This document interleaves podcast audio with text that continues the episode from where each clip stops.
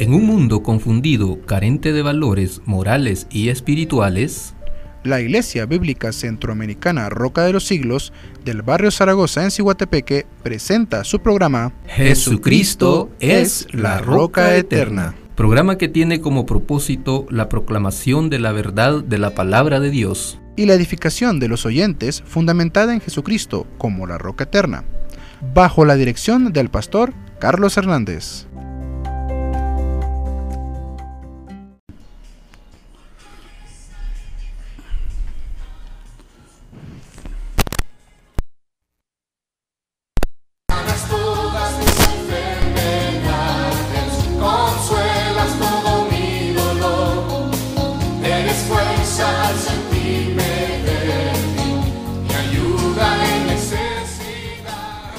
Muy buenas tardes, apreciados oyentes que están en nuestra sintonía en esta hora de la tarde. Puntualizamos las 4 de la tarde con 4 minutos aquí en los estudios de la Voz Evangélica Centroamericana, transmitiendo desde la eh, ciudad de Ciguatepeque en el departamento de Comayagua.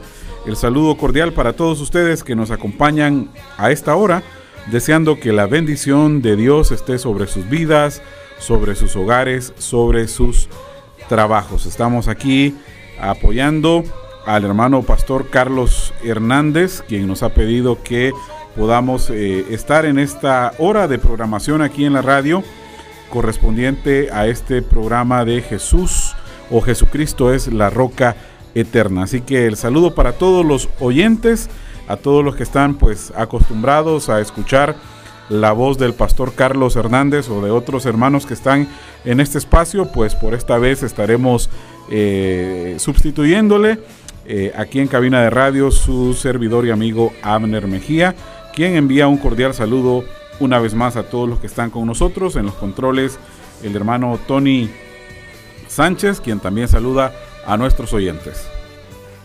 Pues buenas tardes hermano, que el Señor les bendiga a cada uno de ustedes que nos están escuchando. igual eh, saludarles a cada uno de ustedes, agradeciendo al Señor primeramente por la oportunidad que nos da de estar eh, un jueves más, pero pues obvio, no es cualquier jueves, ya que pues aparte de que tenemos un cambio de, locutor, por así decirlo, también pues eh, es un jueves en el cual pues tocaremos un tema importante, esencial para poder comprender pues aquellos principios y como dice el, eh, la palabra aquellos fundamentos, como dice el, nombre del programa, aquellos fundamentos que van a ayudarnos a crecer en la palabra del Señor. Definitivamente, y es justamente de lo que estaremos hablando el día de hoy, eh, este mes, el mes de septiembre. Eh, en Honduras se conoce también como el mes de la Biblia, porque particularmente pues hay un día, el último domingo de septiembre, que por decreto legislativo, por, por decreto del Congreso Nacional de la República, pues se celebra el Día de la Biblia. Algunos eh, se ponen medio incómodos por ese detalle de, la celebración, digamos, de carácter oficial o, desde eh, las leyes de este país, pero de todas maneras tenemos que decir algo, que siempre hay un espacio para poder eh, celebrar. De hecho, el pueblo cristiano evangélico, particularmente nosotros que pertenecemos a la Asociación de Iglesias Evangélicas Centroamericanas de Honduras, creo que siempre tenemos un espacio para celebrar a la Biblia, a la palabra de Dios.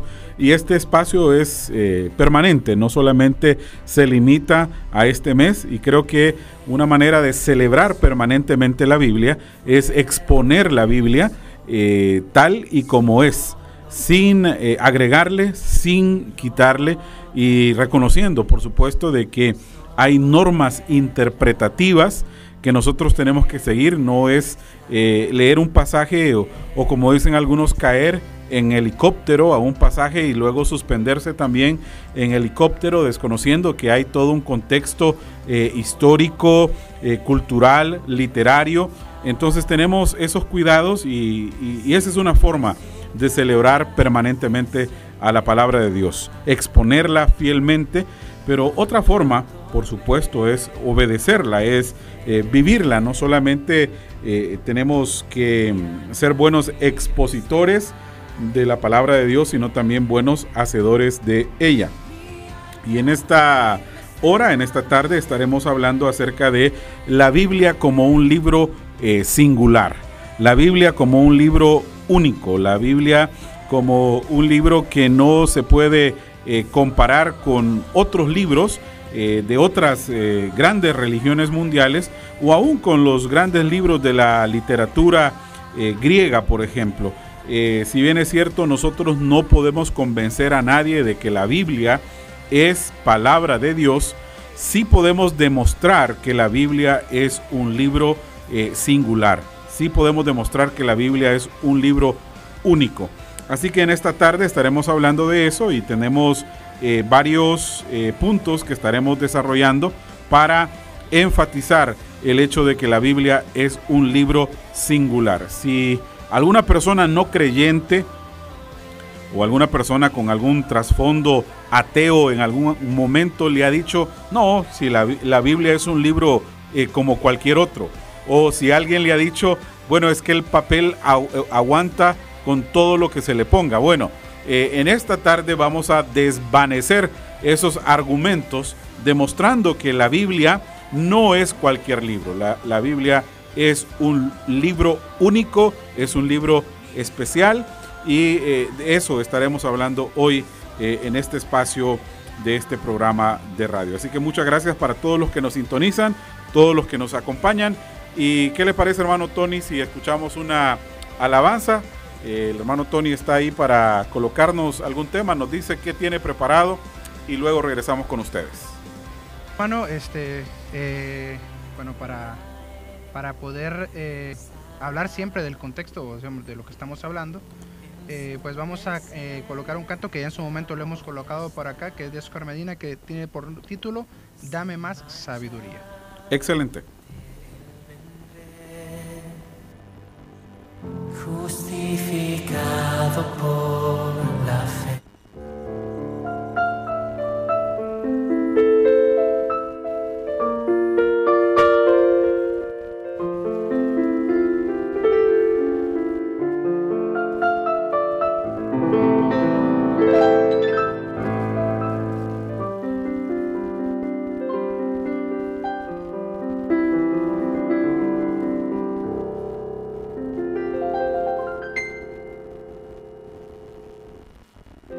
Sabiduría, Señor, para entender tu palabra.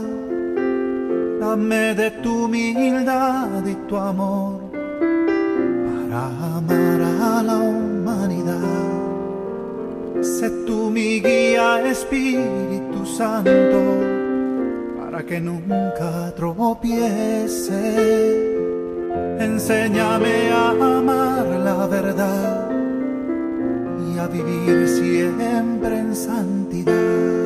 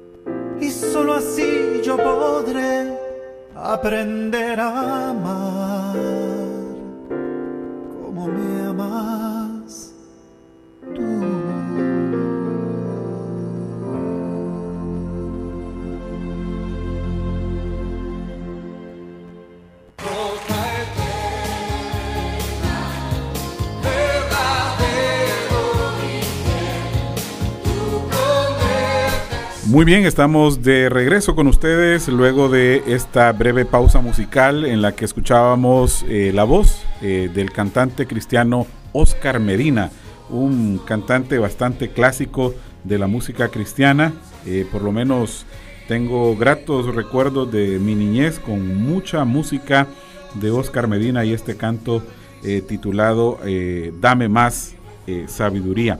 Como les dije en el segmento inicial del programa, hoy estaremos hablando acerca de la singularidad de la Biblia y estaremos eh, auxiliándonos de eh, algunos pensamientos escritos por eh, el autor norteamericano Josh McDowell. Josh McDowell, aquellos que pues son amantes de la lectura, eh, muy posiblemente algunos de nuestros oyentes tengan en su biblioteca el famoso libro Evidencia que exige un veredicto. En ese libro que este hombre escribió hace algunos años, eh, a, propósito es un libro que él escribe en un tono apologético. Y para ilustrarles eh, la apologética cristiana es la rama de la teología que se encarga de presentar una defensa de la fe. A propósito que no es una defensa de Dios. Alguien dice que Dios no, no necesita ser defendido por nadie, pero sí necesitamos defender nuestra fe. Necesitamos defender lo que creemos. Y en una de esas secciones de este libro de Josh McDowell, él habla justamente de la singularidad de la Biblia ante muchos eh, ataques que se presentan en los círculos eh, académicos de las universidades, de las grandes escuelas, en muchos eh, lugares, pues este hombre escribió este capítulo, digamos, de su libro, hablándonos acerca de que la Biblia es un libro único. Hace algunos minutos también mencioné de que nosotros no podemos convencer a nadie de que la Biblia es palabra de Dios.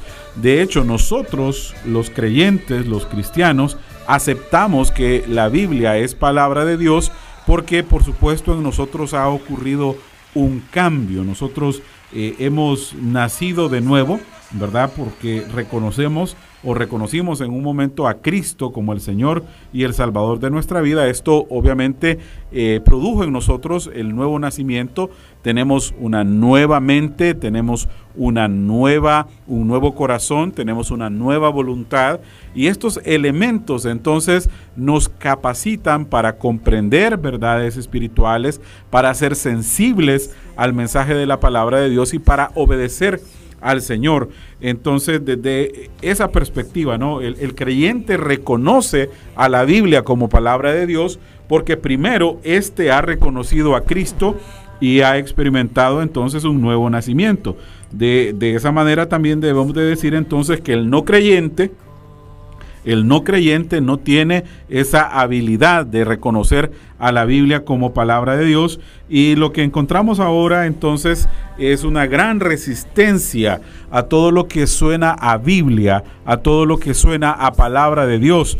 De hecho, eh, una de las razones por las cuales eh, eh, todo lo que huele a Biblia, todo lo que huele a, cristiano es rechazado en muchos círculos el día de hoy, es porque se dice que el cristianismo es una religión que promueve el absolutismo, ¿verdad? O, las verdades eh, absolutas. Y en una sociedad como la que nosotros vivimos ahora, eh, las verdades absolutas no pegan mucho porque eh, ahora lo que prevalece es el relativismo, el relativismo de las ideas, el relativismo de las propuestas y también el relativismo moral.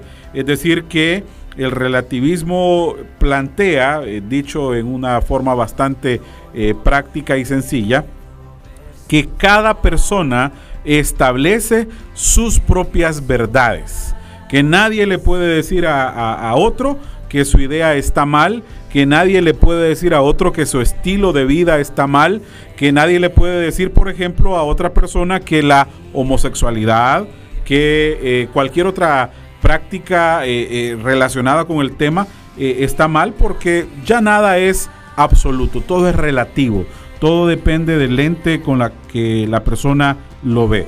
Por supuesto, los creyentes evangélicos los cristianos evangélicos reconocemos que sí hay verdades absolutas y esas verdades absolutas están en la Biblia como palabra de Dios.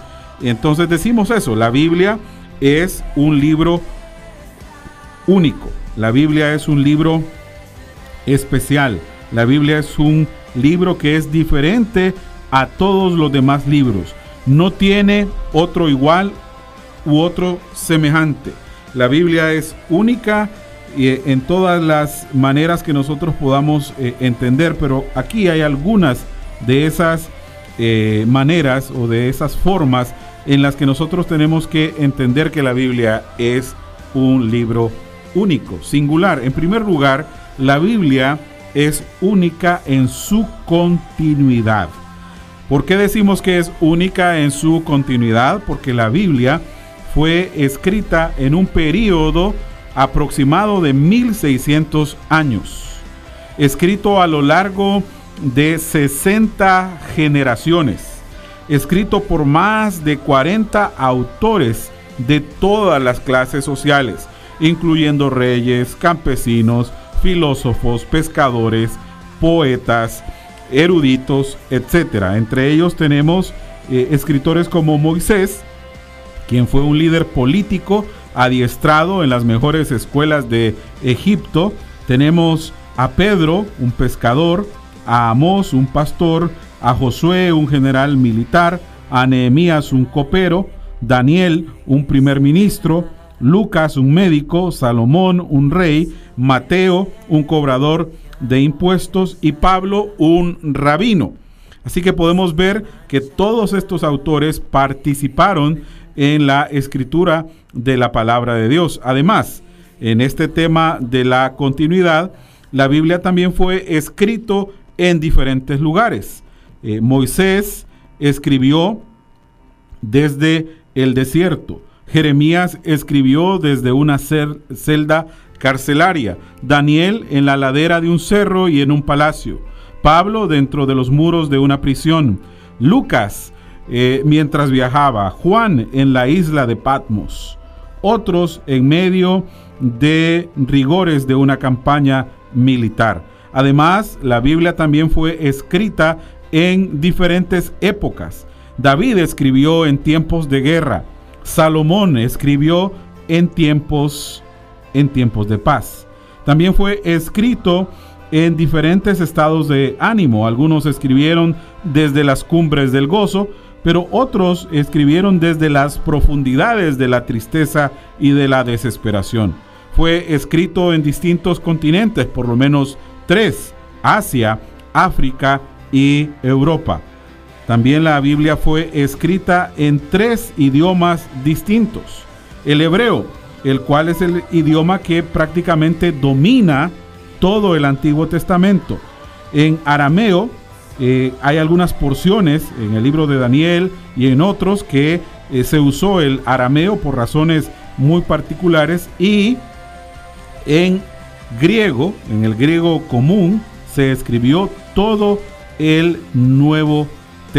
Así que podemos ver cómo todos estos elementos que hemos mencionado hacen que la Biblia sea un libro único. Si hoy en día, si hoy en día, póngase a pensar en esto, si hoy en día sentáramos a 40 personas de diferentes lugares, con diferentes trasfondos, a que nos hablen, por ejemplo, de la persona de Cristo. ¿Qué nos diría, por ejemplo, eh, un eh, revolucionario acerca de Cristo? ¿Qué nos diría eh, un filósofo acerca de Cristo? ¿Qué nos diría un hombre de ciencia acerca de Cristo? Estoy seguro que esos 40 autores no se pondrían de acuerdo nunca para hablar, por ejemplo, de la persona de Cristo. ¿Qué piensa usted, hermano Tony? Bueno, de hecho, en actualidad eh, lo podemos ver eh, en los diferentes países con las diferentes corrientes. Se, ve bastante en, en, las cuestiones políticas, por ejemplo. Porque de hecho muchas personas toman a Jesucristo como un modelo también de, bueno, no de política, pero sí de, una, una, figura de autoridad que, que pudo perfectamente tener una, una posición eh, diferente. Yo conozco personas que hablan de Jesucristo como un revolucionario, como una persona que, que, vino a cambiar el, esquema del mundo como se ve. Pero por otro lado, las, hay personas que, lo ven como un pacifista, eh, un, ex, un muy buen maestro. Entonces, eh, lo que decía usted, hermano, y es el concepto de, de, de cómo lo ve cada una de las personas, eso es es innegable que cada quien lo verá de acuerdo a su lente, de acuerdo a su contexto, de acuerdo a su, a su forma de pensar. Eh, pero eh, eh, cuando hablamos de la Biblia, hay una cuestión que unifica todo, todos estos criterios. Y esa es básicamente la, la, característica que usted mencionaba al inicio, que tiene que ver con, con, con, la unidad de, esa, de esos conceptos de la Biblia, ¿verdad? Claro que a pesar de que Moisés, bueno, a pesar de en este caso de Juan, Mateo, los evangelistas, a pesar que, que los, los, los, que escribieron las cartas como Pablo, como Santiago, eh, todas esas personas que escribieron epístolas, todos ellos eh, tienen una unidad en criterio. Claro. Por ejemplo, en, en esa unidad de criterio, ellos están de acuerdo de que Jesucristo es el Señor, de que Jesucristo es Salvador, de que Jesucristo es el, Hijo de Dios y no entran en ningún momento en una contienda o en una controversia en ese pensamiento. y de hecho, y de hecho hermano, es, es interesante que incluso si uno nota, uno, uno, nosotros leemos la palabra de Dios, nos vamos a dar cuenta de que en ningún momento ni hay contradicción entre ellos con respecto a criterio, eh, e incluso no se complican, como diría alguien popularmente, no se complican la existencia por quererse meter a cuestiones que no, que en realidad, como diría alguno, no, no son de importancia, no son relevantes, como lo haríamos nosotros al día de hoy. Eh, lo relevante para ellos es Jesucristo es el Salvador del mundo, Jesucristo vino a morir por nosotros, eh, Jesucristo eh, vino a enseñar principios que, que, aunque parecen sencillos, prácticos y básicos, por así decirlo, como por ejemplo los evangelistas, al final nos damos cuenta de que ellos nunca se preocuparon por decirnos Jesucristo que era una que es innegable, que tenemos que saberlo y entenderlo por contexto histórico, que era una cuestión que se, daba en el tiempo de Jesús, que Jesucristo se miraba como un libertador. Pero en ellos, al llegar al conocimiento del Espíritu, de, conocimiento del Señor, con el Espíritu Santo de Dios en ellos, entonces unificaron un criterios y quitaron de su mente cualquier, cualquier cuestión que podía, pudiese llegar a, a provocar contienda y división. Eh, vaya, es como cuando Pablo les decía a, la gente de la iglesia, no soy de ni de Apolos, ni de este, ni del otro, sino que todos somos uno solo. Entonces, en este caso, hablando de Jesús, eh, ninguno tenía un concepto diferente de Jesús, sino que todos unificaron un criterio eh, y se fueron por ese criterio que era básicamente Jesucristo el Salvador. Claro, y ahí hay que decir, hermano, la razón por la cual llegan a esa unidad de pensamiento no es algo, digamos, intencional, no es que se pusieron de acuerdo para escribir lo mismo necesariamente sentados tomándose un café o, realmente llegando a un consenso, digamos, de, de, esa o de cualquier otra manera. La razón es porque todos escriben bajo la inspiración del Espíritu Santo. Y aun cuando sus personalidades y sus trasfondos no son anulados, el Espíritu no se va a contradecir diciéndole a uno una cosa y a otro diciéndole otra. Y eso es lo que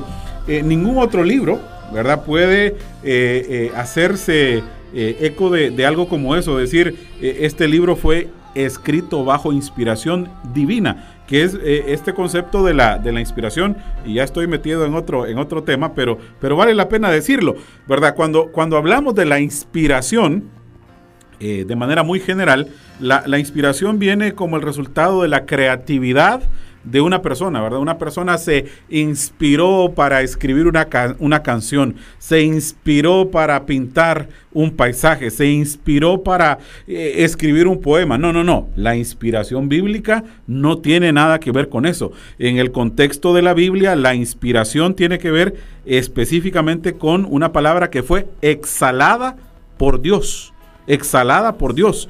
Y eh, a propósito, la, palabra inspirada que aparece en el texto de Segunda de Timoteo capítulo 3 verso 16, donde dice que toda, toda la escritura es inspirada por Dios, es una palabra única. Esa palabra no se repite en ningún otro pasaje de la Biblia.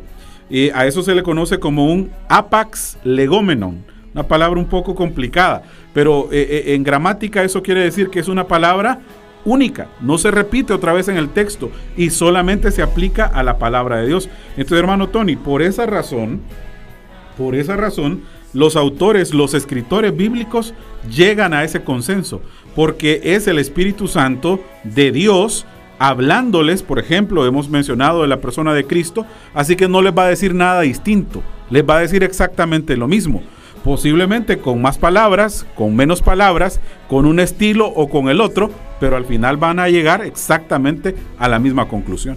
Bueno, y de hecho em, hay un tema que a mí siempre me ha llamado la atención con respecto a la, enseñanza de Jesucristo, por ejemplo, y que unifica, se unifica en todo el Nuevo Testamento, bueno, incluso en el Antiguo Testamento, solo que como dijo alguien ahí, eh, no estaba tan claro como en el Nuevo Testamento, que es el principio del amor incondicional, del cual habla la palabra del Señor. Que, dicho sea de paso, contrario a lo que muchos otros predicadores que simplemente predican por, por, para que los demás le escuchen bonito la predicación, el amor que, del cual habla la palabra del Señor, que es una idea única en toda la palabra del Señor y que dicho sea de paso es un concepto que no se va a encontrar en ningún otro libro. Eh, el amor del cual habla ahí es un amor eh, desinteresado absolutamente. Eh, ese concepto de amor se unifica en toda la Biblia. no hay ningún libro de la Biblia que contradiga ese principio de amor incondicional. Y alguien dirá, bueno, pero Dios era un Dios que se enojaba, sí, pero constantemente manifestó en todo el Antiguo Testamento y todo el Nuevo Testamento un amor incondicional. Eso básicamente es inspiración de la palabra del Señor, como lo mencionaba usted, hermano, que ayuda a poder comprender de que lo característico de la palabra de Dios hace, ese, ese elemento característico de la palabra de Dios hace diferente a cualquier otro libro que existe en el mundo. Definitivamente. Y, bueno, imagínese usted qué gran tesoro el que nosotros tenemos en nuestras manos. Un libro que, que, aunque algunos quieran desprestigiarlo, que algunos quieran menoscabar su valor, no es posible. Porque otra vez es un libro eh, singular, en su continuidad. Eh, eh, nos metimos a todo esto porque hablábamos, ¿no? De poner a 40 personas de diferentes contextos, de diferentes trasfondos, con diferentes ideas, a hablar de un solo tema. En este caso, hablar, por ejemplo, de, de Jesucristo. Estoy seguro que podrían pasar horas, días, semanas, meses, años sin ponerse de acuerdo. ¿Por qué? Porque no tendrían ese sello de la inspiración divina. Ah, de otra manera, esto no hubiese sido posible y por supuesto, volvemos a repetir, esto hace de la Biblia un libro único y singular. Pero como sabemos que a usted también le gusta escuchar música, entonces vamos a hacer una breve pausa musical y luego regresamos para seguir compartiendo con ustedes este importante tema de la singularidad de la palabra de Dios.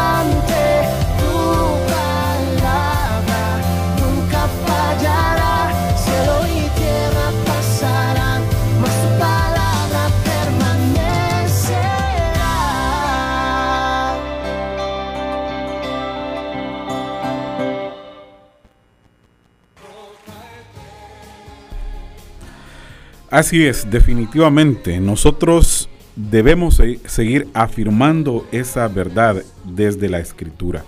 Que pueden pasar todas las palabras de los más célebres escritores, de los más grandes líderes mundiales en la filosofía, la economía, la política, sobre el tema que usted quiera. Todas esas palabras un día dejarán de ser, pero la palabra de Dios nunca dejará de ser. Y justamente por eso, porque esta palabra viene de parte de un Dios eterno.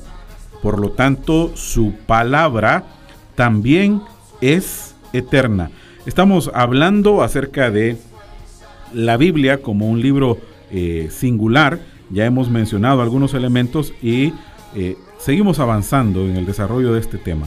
Eh, la Biblia también es un libro singular porque incluye en su material centenares de asuntos controversiales. Un asunto eh, de controversia es que debemos mencionar eh, que son aquellos elementos en los que se tiende a discutir, a tener ideas contrarias, pero los autores bíblicos hablaron sobre centenares de asuntos controversiales y lo hicieron con armonía y lo hicieron con continuidad desde Génesis hasta Apocalipsis. Y hay un solo eh, tema en todo esto eh, en el desarrollo eh, de la historia bíblica y es la redención del hombre efectuada por Dios en la persona de su Hijo Jesucristo. De hecho, eh, la persona de Jesucristo es el tema central de la Biblia. Es anunciado desde el mismo libro de Génesis capítulo 3, verso, verso 5. Ahí nosotros encontramos lo que los teólogos conocen como el protoevangelio o el primer evangelio, ya desde el libro de Génesis hasta el libro de Apocalipsis, donde por supuesto hay una tremenda manifestación de Jesucristo desde el momento en el que él mismo le revela a Juan todos esos acontecimientos del futuro. Así que, eh, si podemos decirlo, ¿no? El, el tema el tema central, el tema principal de la Biblia tiene que ver con la redención del hombre efectuada por Dios a través de su Hijo Jesucristo. Pero también la Biblia es un libro único eh, porque fue escrito eh, con diferentes eh, materiales, diferentes medios físicos para escribirla, desde el papiro, el pergamino, también la vitela, que este era un cuero de, ternero, la ostraca, que es algo que viene del mundo de la alfarería, tablillas de arcilla, tablillas de cera, eh, solo por mencionar algunos de materiales aún con, eh, en las piedras. Y asimismo se usaron diferentes eh, tipos de instrumentos para labrar, para horadar, como el cincel, como el estilo metálico, como la pluma, como la tinta. Asimismo, diferentes formas de libros, rollos, eh, o los eh, mismos códices o los libros. Todos esos son elementos que hacen a la Biblia un libro único, un libro eh, singular. Pero además de todo esto que hemos mencionado hasta ahora, podemos decir que la Biblia también es un libro único por su circulación. Hasta el día de hoy, la Biblia sigue siendo el libro más vendido de toda la historia y el que ha sido traducido a la mayor cantidad de idiomas. Hasta la fecha podríamos hablar de más de 2.000 idiomas a los que la Biblia ha sido traducida. Pero además la Biblia ha sido leída por más gente y publicada en más idiomas que cualquier otro libro. Se han producido más copias de ella en su totalidad y más de sus porciones y selecciones que cualquier otro libro de la historia. Algunos eh, podrán argumentar que eso eh, es cierto, ¿verdad? Eh, en determinado momento, porque se vendieron, ¿verdad? Más copias de algún otro libro en algún mes o en algún año, pero definitivamente si nosotros sumamos todo lo que se ha publicado, todo lo que se ha eh, reproducido de la Biblia de manera total o parcial, no hay libro que se le pueda poner eh, a la par. Además, eh, la Biblia es el primer libro formal que se publicó, ¿verdad? Y ese fue una de las traducciones de la Biblia conocida como la Vulgata Latina, una obra traducida por Jerónimo al idioma latín. Y esta fue impresa eh, en, la en prensa de Gutenberg allá eh, eh, en, aquellos años entre el 400,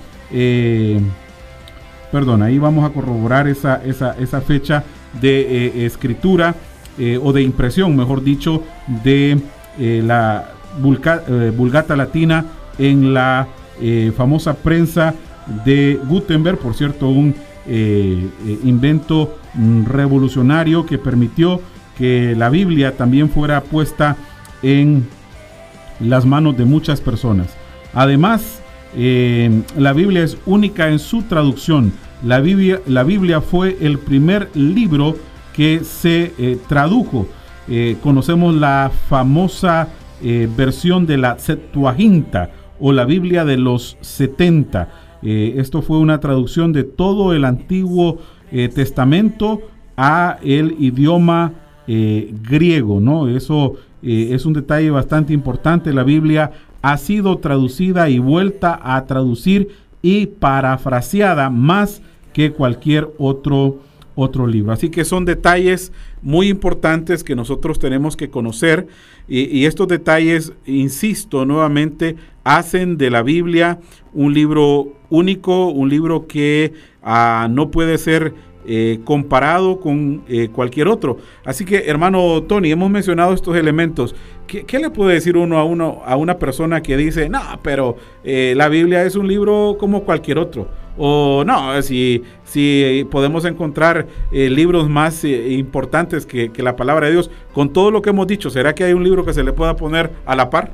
Bueno, de hecho, casualmente ese, ese comentario eh, yo lo he escuchado de, algunas personas. Y recuerdo, recuerdo una persona en específico hace varios años atrás. Eh, yo apenas eh, era un estudiante aquí en el seminario bíblico. y recuerdo que una persona en una ocasión este, se me acercó y me dijo, yo he leído la Biblia tres veces, me dijo. Y pues me parece un libro bonito, me dijo.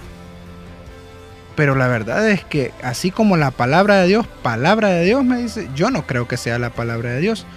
Es interesante porque eh, la actitud de esta persona, como es la actitud de muchas personas al día de hoy, es una actitud, normalmente estas personas cuando alguien dice o menciona esta frase, es porque abordan la palabra de Dios con prejuicio, previo a entrar a leer. Yo siempre he dicho, y, es, un, es un elemento que, tenemos que siempre eh, recalcar, o sea, no vamos a, pelear con las personas que intenten eh, bajar o menospreciar eh, el valor de la palabra de Dios, porque no, somos, hemos sido llamados a, pelear con estas personas.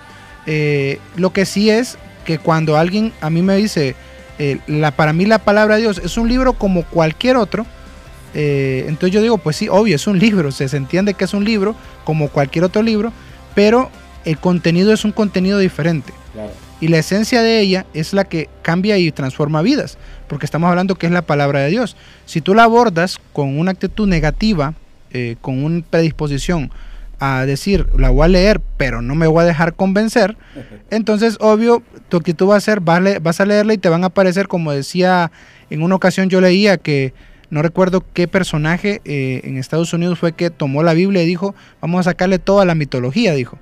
Entonces empezaron a sacarle un montón de, obvio, sacaron todas las... Todo lo milagroso. Todo lo milagroso y entonces se terminaron con un libro que básicamente no contaba nada más que simplemente hechos.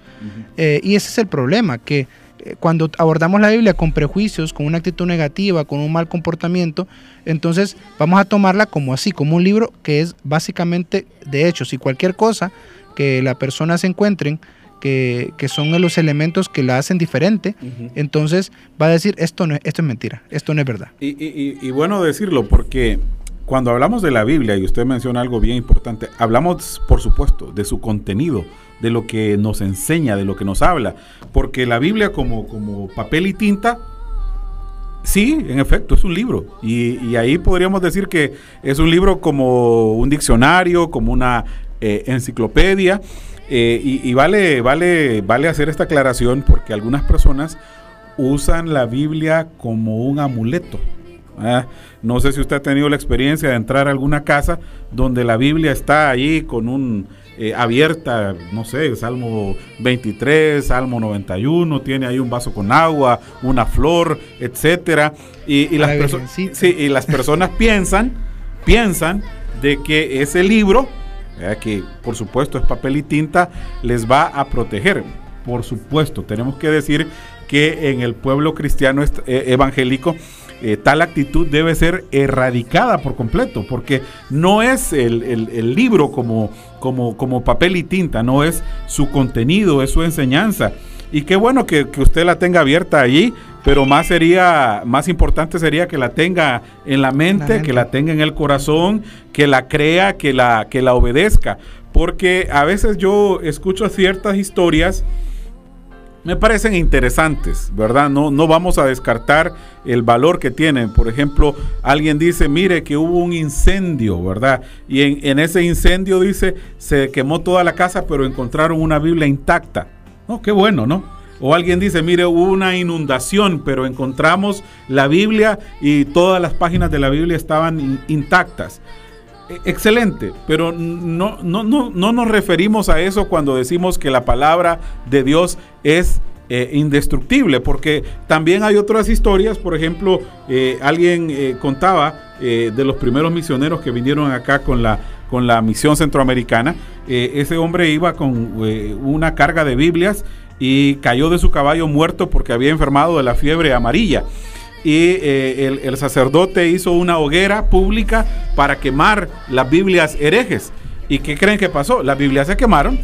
¿Por qué se quemaron? Porque son papel y tinta. Pero no es a eso cuando nos referimos de que la Biblia eh, eh, es eterna, no es el libro físico. En ese sentido, eh, curémonos entonces, hermano Tony, de tener esa actitud de que la Biblia como papel y tinta, como libro, nos protege del mal, porque no es así. Bueno, y de hecho, eh, también, espero no caer mal con este comentario también, porque sí, yo he entrado a casas de muchos hermanos, excelentes siervos del Señor, eh, hombres y mujeres que pues eh, sirven al Señor eh, sin ningún, por decirlo, sin ningún problema de ese tipo, pero que también colocan, muchas veces nosotros los cristianos evangélicos, colocamos versículos de la Biblia en la casa, ¿verdad? Y no que sea malo. De hecho, es muy bueno para memorizar. Para Yo siempre he dicho, sí. buenísimo para memorizar, buenísimo para aprender, pero el versículo bíblico no te va a salvar. El hecho de que tú, eh, yo decía casualmente ayer en otro programa que teníamos con un grupo de muchachos, eh, que el versículo, la Biblia en sí, no te va a salvar. El problema es, el, el- el detalle es cuando tú tomas la Biblia, agarras esos principios esenciales de la palabra del Señor y hacen que eh, y tu mentalidad cambia por la enseñanza de esta. Eh, vaya, yo recuerdo hace unos años atrás yo eh, pasé a, eh, eh, por, por cuestiones de necesidad, tuvimos con mi, con mi familia, con mi esposa y con mi hija, eh, que dejar mi- la casa en la que teníamos y pasar a vivir a una casa que ahora, ahora es nuestra casa, ya que eh, pues ya pasó a ser parte de nuestro, nuestro patrimonio, por así decirlo. Y en esa casa pues vivía mi abuela. Nosotros pues, por necesidad para cuidarla a ella, tuvimos que eh, movernos a ese, ese lugar. Ya ella es una persona avanzadita de edad y ella es católica. Ella es católica de las católicas y no estoy criticando a nadie. Específicamente simplemente digo que ella era católica y recuerdo que ella tenía la costumbre de colocar la Biblia en entrada, en un pedestal, eh, con el salmo, no recuerdo qué salmo era específicamente. Eh, ella no, no le gustaba que le tocáramos su Biblia. Eh, con el tiempo nosotros fuimos, eh, porque es una cuestión que es un elemento eh, que se ha impregnado en la mente de las personas, ¿verdad? Eh, y ella tenía la idea de la Biblia tiene que estar ahí, tiene que estar abierta. Eh, a lo largo de los años, eh, yo platicando con ella, hablando con ella, en su momento, sin discutir, que eso es una de las cuestiones que siempre he dicho yo y debe predominar en, en- en nosotros los cristianos, en los que verdaderamente seguimos a, a Jesucristo, es no, no discutas con las personas. Eh, la palabra de Dios no necesita que, Dios mismo no necesita que te lo defienda, ¿verdad? Pero sí intenta eh, enseñar la palabra de Dios, enséñala, enséñala. La Biblia, misma Biblia dice, enséñala a tiempo y fuera de tiempo. Y entonces yo tomé ese principio de enseñar la Biblia eh, a tiempo y fuera de tiempo y poco a poco fui intentando eh, enseñarle a mi abuela que la Biblia abierta ahí no iba a hacer cambio en la vida de ella, que lo importante era que, que la Biblia eh, estuviera en su corazón y en su mente. Eh, a lo largo de los años, pues ella fue entendiendo, la Biblia ya no está en el lugar donde estaba normalmente, eh, pues habrá Biblia en todos otros lugares, ella tiene su Biblia al lado de su cama, pero ella porque la lee todas las noches. Y eh, yo siempre he dicho que a veces hay católicos que parecen más cristianos que los evangélicos, ¿verdad? Este, porque pues ella, ella es muy devota, muy entregada y le gusta bastante leer la palabra del Señor. Eh, eso nunca lo, lo, lo- lo discutí con ella, pero es porque en realidad la Biblia en sí cambia por sí sola. La, la- la palabra de Dios, la enseñanza, los principios de esta generan cambio en las personas. No fui yo, yo siempre he dicho, yo no nunca soy el que intenta o logra hacer cambios en las personas, sino que es la palabra de Dios. Solo que la palabra de Dios, y este es un elemento importante, al igual que las personas y los hombres y las mujeres que en el pasado se ven en la palabra de Dios, que como decía usted hermano hace un momento, la palabra toca temas eh, bien, bien Controversial. controversiales. ¿va? Y uno de los tantos temas controversiales es la vida de los mismos integrantes de las historias que la palabra de Dios se cuentan, que son personas que cometieron pecados y errores muy, muy fuertes, que, eh, que llegaron a incluso casi a destruir sus vidas, pero que la misma Biblia no lo oculta porque en realidad el problema del pecado, la, la vida del pecado del ser humano, no debe de ser ocultada, sino que debe de ser más bien enseñada para que el mundo conozca y reconozca que somos pecadores. Y la Biblia no intenta ocultar los errores de los humanos, intenta más bien enseñarnos dónde estamos los errores. La misma Biblia nos mueve a cambiar la actitud que tenemos y nos mueve también a poder en- a hacer aquello que es correcto. Eso es una, un elemento que muy poco se ve en la Biblia, muy, muy poco se predica, muy poco se enseña, pero que debería de ser ca- cada vez más enseñado porque estamos hablando, hermano, que, que cuando, cuando usted, cuando nosotros agarramos la Biblia para enseñar, muchas veces hay personas que dicen, no, yo voy a predicar. Eh, yo voy a predicar con mi conocimiento y muchos predicadores, no critico a nadie, eh, predican con un montón de, de, de- de- de- ¿cómo se llama? De, de, de definiciones, de cuestiones bien extravagantes, cuando la palabra en sí misma genera cambio si nosotros la usamos de la manera correcta. Eso es el- el- el- la, mi vivencia con mi abuela. Me enseñó que, que yo no necesito eh, ser un teólogo de primer nivel. Lo único que necesito es agarrar la Biblia y confiar en que los principios que en, que en ella están puedo, pueden generar cambios en la vida de las personas. Y al final no fui yo el que cambió la vida, no fui yo el que cambió el concepto que ella tenía acerca de la Biblia como un amuleto, por así decirlo, sino que básicamente fue la misma Biblia en los principios que ella se encuentra que ayudaron a cambiar la vida de, de- de Claro. la, la forma como ella miraba esas cuestiones. Claro. Y así tenemos que hacerlo. Cuando te encontremos una persona con una actitud eh, así negativa o con una actitud eh, que no es correcta ante lo que es la palabra del Señor, pues la misma Biblia, si nosotros usamos la palabra de Dios, puede llegar a transformar a esa persona. Totalmente de acuerdo. Nosotros tenemos que eh, confiar en lo que Dios puede hacer a través de su palabra. Y por supuesto, cuando Dios inicia una obra de transformación, Él no la detiene, detiene perdón, hasta que la finaliza, hasta que la concluya. Bueno, estamos ya en la recta final. Cinco minutos nos separan de las cinco de la tarde. Agradecerles a ustedes que han estado en nuestra sintonía. Hemos estado desarrollando el tema de la Biblia como un libro eh, singular. La Biblia es un libro único. Los cristianos eh, evangélicos hemos sido conocidos en el pasado como los hombres y las mujeres del libro. Y debo decirlo, actualmente, actualmente, en muchos púlpitos cristianos, en muchas iglesias llamadas también cristianas, la Biblia está sufriendo más por sus expositores que por sus detractores. Lo repito, en muchos púlpitos y en muchas iglesias llamadas cristianas, la Biblia está sufriendo más por sus expositores que por sus detractores. Porque muchos se acercan a la Biblia de una manera eh, irresponsable, poco cuidadosa. Muchos en la Biblia solamente andan buscando eh, pasajes para justificar algunas cosas. Eh, están enseñando eh, pasajes fuera de su contexto, sin tomarse eh, el cuidado de estudiar, de leer. Y muchos están usando la Biblia solamente como un, una excusa, un pretexto para justificar ideas, posturas. De eso también hay que cuidarnos. Pero el pensamiento que queremos dejarle a usted en esta tarde, amable oyente, es que eh, usted no está ante cualquier libro cuando usted está frente a la Biblia. De hecho, alguien lo dijo también. eh, la Biblia es un libro tan único y tan especial que es el único que se lee en presencia de su autor.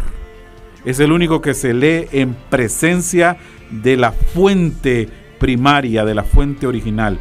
El Espíritu Santo está presente cuando nosotros leemos la Escritura. Si usted obviamente es un hijo, una hija de Dios. Así que apreciemos el tesoro que Dios nos ha dejado en su palabra.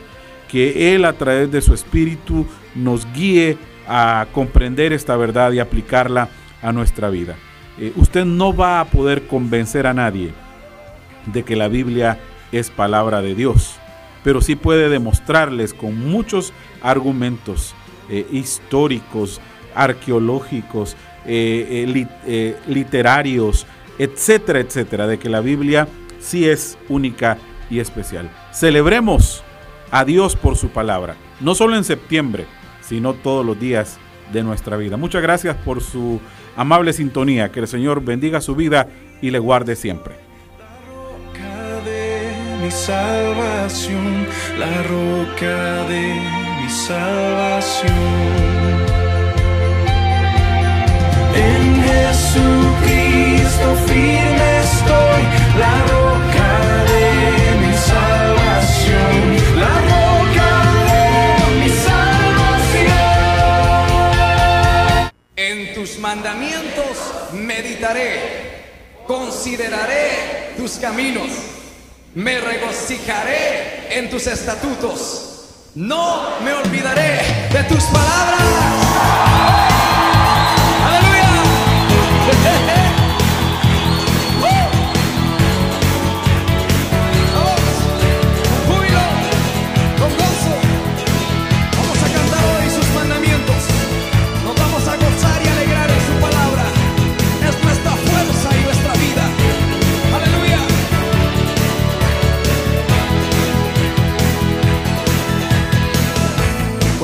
sucesso.